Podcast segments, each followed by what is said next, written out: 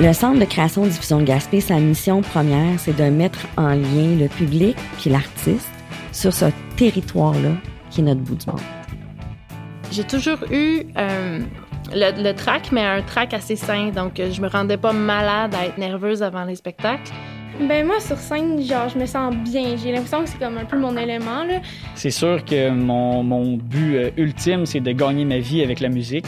Je pense que si tu suis ton gars dans la vie plus que ta tête, tu vas arriver à des bonnes affaires. Centre de création-diffusion de Gaspé, le balado.